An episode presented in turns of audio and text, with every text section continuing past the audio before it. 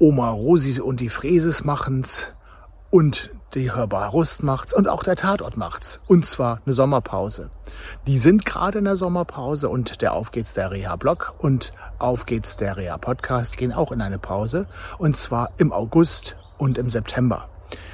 Aber ihr müsst auf keine Sendung verzichten. Wir wiederholen einige Sendungen in dieser Zeit und ja, dann sehen wir uns wieder im Oktober.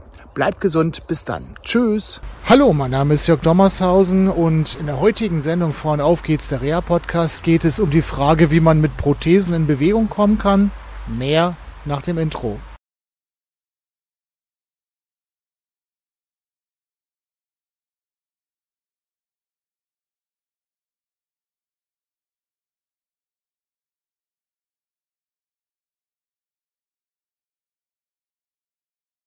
Ich bin heute in Wittmund und ich bin bei Sven Philipp Glomme.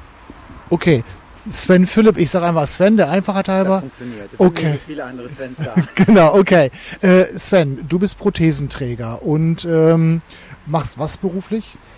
Ich bin Lehrer an einer Gesamtschule für die Fächer Chemie und Biologie, betreue an der Schule noch den Schulzoo und Familienvater, habe drei Kinder, zwei Hunde, eine Katze. Also das pure Leben. Okay. Stehst also mitten im Leben und ähm, ja, aus äh, deiner ähm, Betroffenheit will ich jetzt nicht sagen, aber aus deinem Leben heraus ähm, hat sich dann Bedarf irgendwie ergeben und du hast eine Gruppe gegründet.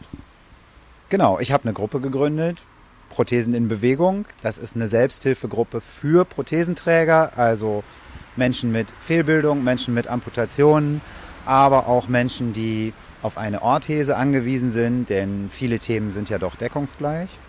Und diese Gruppe, die trifft sich einmal im Monat hier in Friedeburg in einem barrierearmen Jugend- und Seniorenzentrum.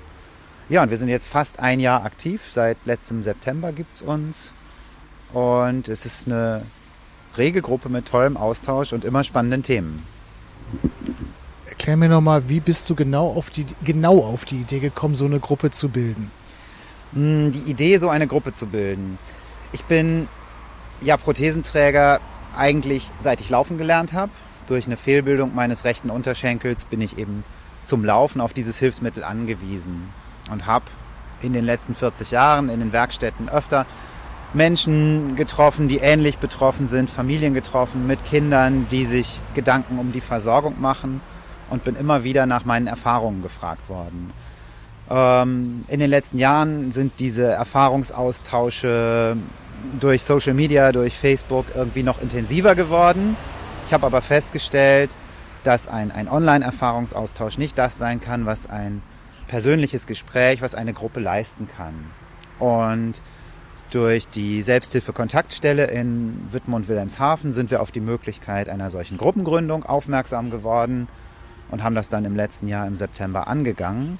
Und es ist tatsächlich so, dass wenn wirklich 10 bis 15 Betroffene, manchmal sogar mit ihren Angehörigen am Tisch sitzen und äh, sich austauschen auf Augenhöhe, dass dann eine ganz andere Atmosphäre entsteht und dass man sich wirklich Mut geben kann, sich motivieren kann, Dinge